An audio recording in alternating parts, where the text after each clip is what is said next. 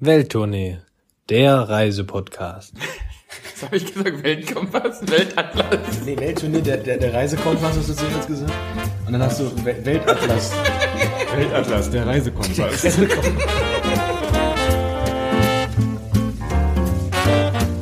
Welttournee, der Reisepodcast. Gelesen von Rufus Beck. Ja, herzlich willkommen zu unserem Podcast Welttournee, der Reisepodcast. Wie ihr jetzt gerade schon hört, Rufus Beck hatte leider keine Zeit, hier den Podcast. was, was, was macht der eigentlich gerade? Ich weiß gar nicht mehr richtig. Also, was hat er? Ich weiß, dass er, glaube ich, irgendwo mal bei Harry Potter mitgemacht hat. Stimmt. Rufus, trotzdem egal, egal wo du bist, Rufus, bleib stark. Naja, es ist egal, was er macht. Was machen wir eigentlich hier? Wir wollen euch in den nächsten Wochen ein bisschen was von unseren Reisen erzählen. Da gibt's einfach so ein paar Tipps, was wir gemacht haben, ein bisschen Anekdoten aus den verschiedenen Ländern. Ich bin Christoph und wohne schon seit vielen Jahren hier in Barcelona. Und ich glaube, da müssen wir auch mal eine Spezialfolge machen hier. Schön aus der Sonne, das wäre doch super. Ist vielleicht besser als bei dir im Regen, ja, oder? Ähm, da liegt Christoph leider fast falsch. Also mein Name ist Adrian und ich wohne mittlerweile im wundervollen Hamburg. Und äh, wenn wir dieses Jahr so einen Sommerwettervergleich machen, glaube ich, dass die Kollegen aus Barcelona dort Den holst du dir, glaube ich. Den Punkt holst du dir. Tränen in den mit Tränen in den Augen hier rüber gucken und sich ähm, so eine mediterrane Atmosphäre wünschen wie dieses Jahr im wundervollen Hamburg. Von daher das Wetterding verliere ich, glaube ich, das einzige Mal in 100 Jahren dieses Mal nicht gegen dich. ja, ich glaube auch. Naja gut, Christoph hat gerade gesagt, wir möchten euch in den nächsten Folgen ein bisschen erzählen von unseren Reisen, die wir schon gemacht haben. Wir haben beide zusammen bereits über 100 Länder bereist. Das heißt zusammen viele davon gemeinsam, einige davon auch jeder einzeln für sich, beziehungsweise in anderen Konstellationen. Aber ähm, wir sehen uns in der Lage, von über 100 Ländern ein bisschen zu erzählen, was wir dort erlebt haben, was waren wichtige Tipps, was waren die Dinge, die von unserer Seite her ähm, interessant wären zu teilen, damit ihr dort einfach hinreisen könnt, euch vorher richtig vorbereitet und vielleicht auch für euch so ein bisschen diesen Podcast nutzen könnt, um euch zu entscheiden, wo geht's denn als nächstes hin, in welches Land würde ich gerne mal fahren und das Ganze wirklich schön zusammengeschnitten auf, wir haben es uns jetzt erstmal mal vorgenommen, so 20 bis 25 Minuten, damit da keine elendig langen eineinhalb Stunden pro Land draus werden. Wir wollen euch auch nicht langweilen, wirklich die Kernthemen, die dort relevant sein können. Apropos langweilen, was war denn das langweiligste Land, in dem du jemals warst? Das ist wirklich das schlimmste Land. Oh, das langweiligste Land. Also ich, ich, ich bin es ja immer ungerecht, Länder als langweilig zu bezeichnen, aber so, ich muss schon sagen, so boah, ich glaube, Armenien war jetzt schon was, aber das kann man auch nicht sagen. Also es war schon interessant, aber ich glaube, wenn ich jetzt so einen drei Wochen Urlaub irgendwo verbringen müsste und dürfte nur in ein Land fliegen, ich glaube, von den Ländern, wo ich bisher war, ich glaube, Armenien wäre, glaube ich, jetzt so Platz. Oh, weißt du noch, Rumänien war auch richtig schlimm. Das fand ich, also das war auch ganz komische Stimmung da, Rumänien. Das war so, das fand ich wiederum so nicht. richtig Also ich, unwohl gefühlt. Und ich weiß, also irgendwie, also ich zumindest, keine Ahnung, wie es Ja, kommt auf die. Teil, also ich fand, wir waren ja, wir waren damals im, im Donaudelta dort auf dieser, auf dieser Flussinsel, das fand ich mega cool. Also das Wetter war super, wahnsinnig tolle Landschaft, man konnte angeln. Also ich fand jetzt Rumänien nicht so schlimm. Wenn du jetzt das städtische Rumänien nimmst, da war schon viel und hey, All- Alltags, ein bisschen Alltags, äh, Alltagsvorurteile hier, aber das war schon wirklich, Best of Grau. ja, Rumänien war schon dicht an dem, was man, was man sich so über Rumänien Ist egal, komm, wir reden über die schönen Dinge im Leben. Das macht doch viel mehr Spaß. Lass, lass uns über die schönen, die schönen Dinge reden, ja. auf welches Land freust du dich am meisten? Auf welches Land, wo ich noch hin Also auf, die, auf welche Folge, auf welche Folge wir so, aufnehmen sollen über die. ja, also ich glaube, am meisten freue ich mich, freue ich mich auf die ähm, Taiwan-Folge, auf die allererste, weil es eben meine erste Podcast-Folge in meinem Leben dann sein wird und weil ich Taiwan ein wahnsinnig spannendes Land fand. Daher freue ich mich besonders auf Taiwan. Wie ist es bei dir? Was ist so dein dein Teil, wo du dich am meisten drauf freust? Ich glaube, ich glaube Portugal. Das ist quasi mein Nachbarland hier, aber ich habe auch eine Zeit lang in Lissabon gewohnt und das ist schon ziemlich geil da unten. Auch so vom Wetter, von den Leuten, von der Stimmung. Es ist günstig, Bier schmeckt gut. Also da kommt wirklich alles zusammen. Und wer schon mal in Lissabon war, ich glaube, der kann das bestätigen. Das war auch, glaube ich, eine der ersten Reisen, die wir zusammen gemacht haben, oder? Eine der ersten Reisen, das stimmt. Man muss dazu sagen, wir kennen uns schon relativ lange. Wir kommen nämlich ähm, aus, dem, aus dem gleichen Dorf, aus dem wunderschönen Weserbergland.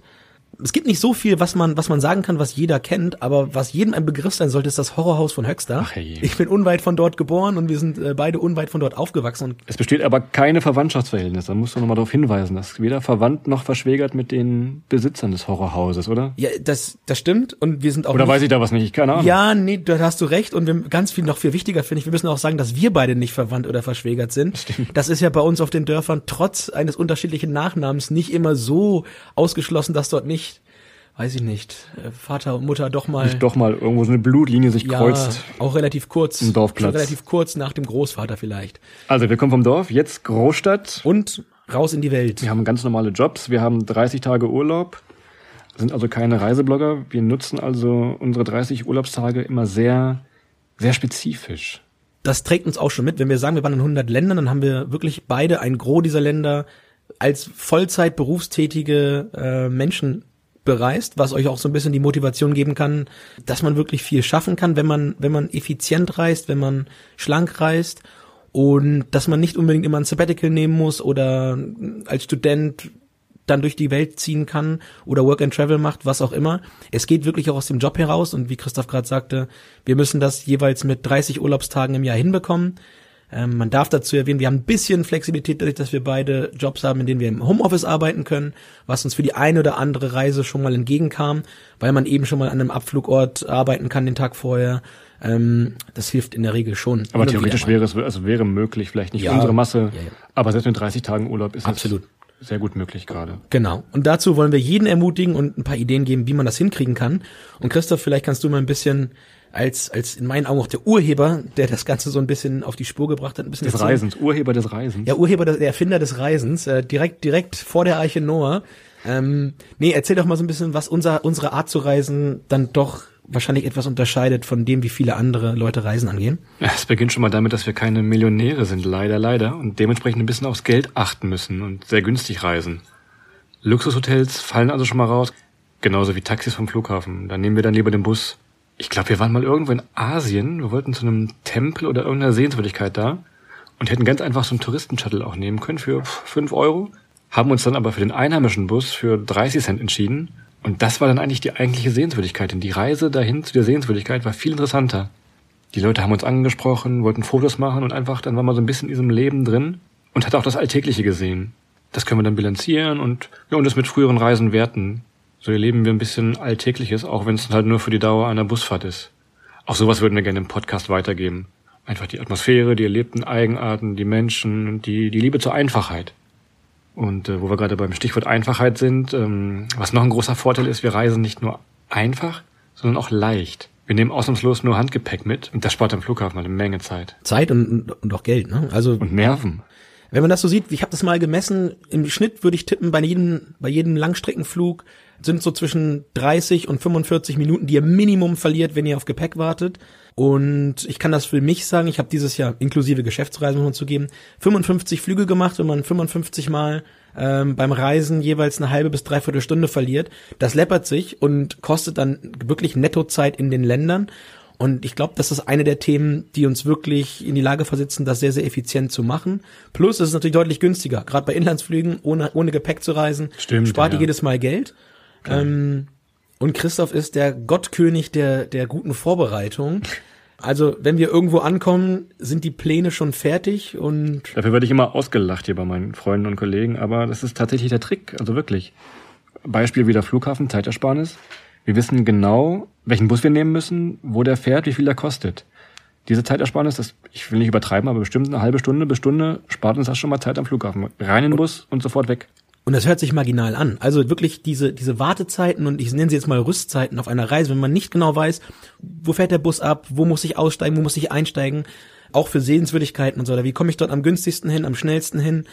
Da kann man eine ganze Menge mit an Zeit und auch an Geld logischerweise sparen, wenn man sich dort vorher schlau macht, entsprechend mit Reiseführern ein bisschen sich vorliest und so weiter. Das hilft schon massiv und ich glaube, da profitieren wir beide wirklich von, um die Zeiten in den Ländern sehr, sehr intensiv zu nutzen.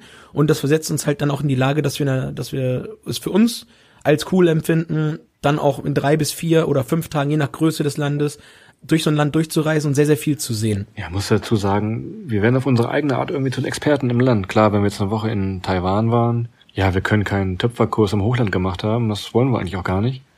Aber da wir, ja, wir sind sehr kommunikativ, wir können schnell auf Leute zugehen, wir haben gute Erlebnisse und das hilft uns dann immer auch, trotz dieser hohen Geschwindigkeit, sofort in das Land einzutauchen, das alltäglich zu sehen, das zu bilanzieren, zu werten, was ich vorhin schon mal sagte und uns dann daraus diese ganze Essenz zu ziehen. Und so kann man das auch ganz gut weitergeben, wie wir das hier im Podcast dann etwas komprimieren.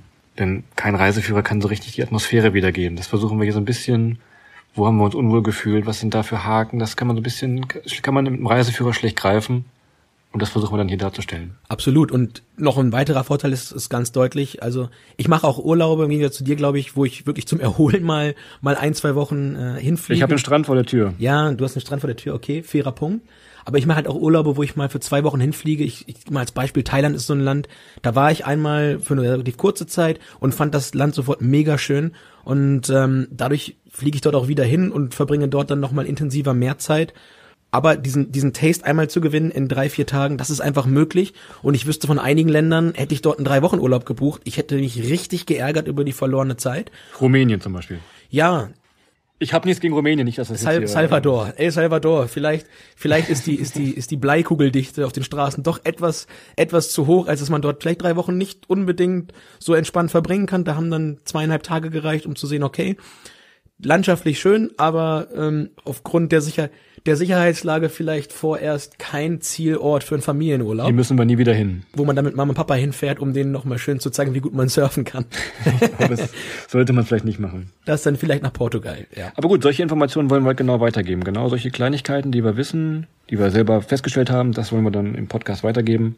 Und ich glaube, da kann man ganz gut von profitieren. Das denke ich auch. Und ja, das ist so ein bisschen unsere Einstiegs, unser Einstiegsintro gewesen. Wir wünschen euch mit den Folgen, die jetzt äh, nach und nach hochgeladen werden, viel, viel Spaß. Wir nehmen die Folgen jetzt nach und nach auf, also es existiert jetzt noch kein Riesenschwall an Content. Was man vielleicht noch sagen kann, was für, für passionierte Podcast-Hörer vielleicht nicht unrelevant ist, wir nehmen das Ganze, wie beschrieben, aus Hamburg und Barcelona auf. Das heißt, wir sitzen hier vor relativ rudimentären Geräten und FaceTime nebenbei. Daher wäre es ganz cool, wenn ihr uns nicht gleich zerreißt aufgrund des vielleicht hier und da nochmal vorhandenen Rauschens. Ähm, wir werden dort nach und nach aus, aufrüsten, wenn das hier funktioniert. Wie gesagt, lasst uns leben und viel, viel Spaß und ich hoffe, wir können vielen von euch gute Tipps und Impressionen geben. Wo du gerade noch zerreißen sagst, mach noch kurz Werbung für unsere Social Media Kanäle, wo man uns zerreißen könnte, was man hoffentlich nicht macht. Genau, genau. Also auf den Podcast-Kanälen bitte nur fünf Sterne geben und Daumen hoch, was auch immer. Muscheln. zerreißen und diskutieren. Lasst uns das, lasst uns das in sozialen Medien ver, verlagern. Ihr findet uns natürlich auf Instagram ähm, unter dem Namen Welttournee. Ihr findet uns auf Twitter unter dem Namen Welttournee und auch auf Facebook unter dem Namen Welttournee. Auf YouTube sind wir zu finden unter dem Kanal Welttournee, der Reisepodcast. Das ist so ein bisschen der Rahmen, den wir euch geben können, wo wir uns über jeden freuen, der uns Feedback gibt, der, der uns Fragen stellt, der uns folgt. Ähm, und ihr dürft natürlich auch gerne Länder wünschen. Also wir sind in der Reihenfolge natürlich noch komplett frei. Also wenn jemand sagt, ich möchte gerne was über das Land hören, Ich wünsche mir Nordkorea. ja, da bin ich einmal gespannt. Das wird eine super Folge. Zwei Freunde von uns sind noch dort. Die können wir vielleicht mal live aus dem Gefängnis zuschalten. Mal gucken, wie das wird. Wunderbar, ich freue mich, das wird lustig. Ich mich auch. Viel Spaß da draußen.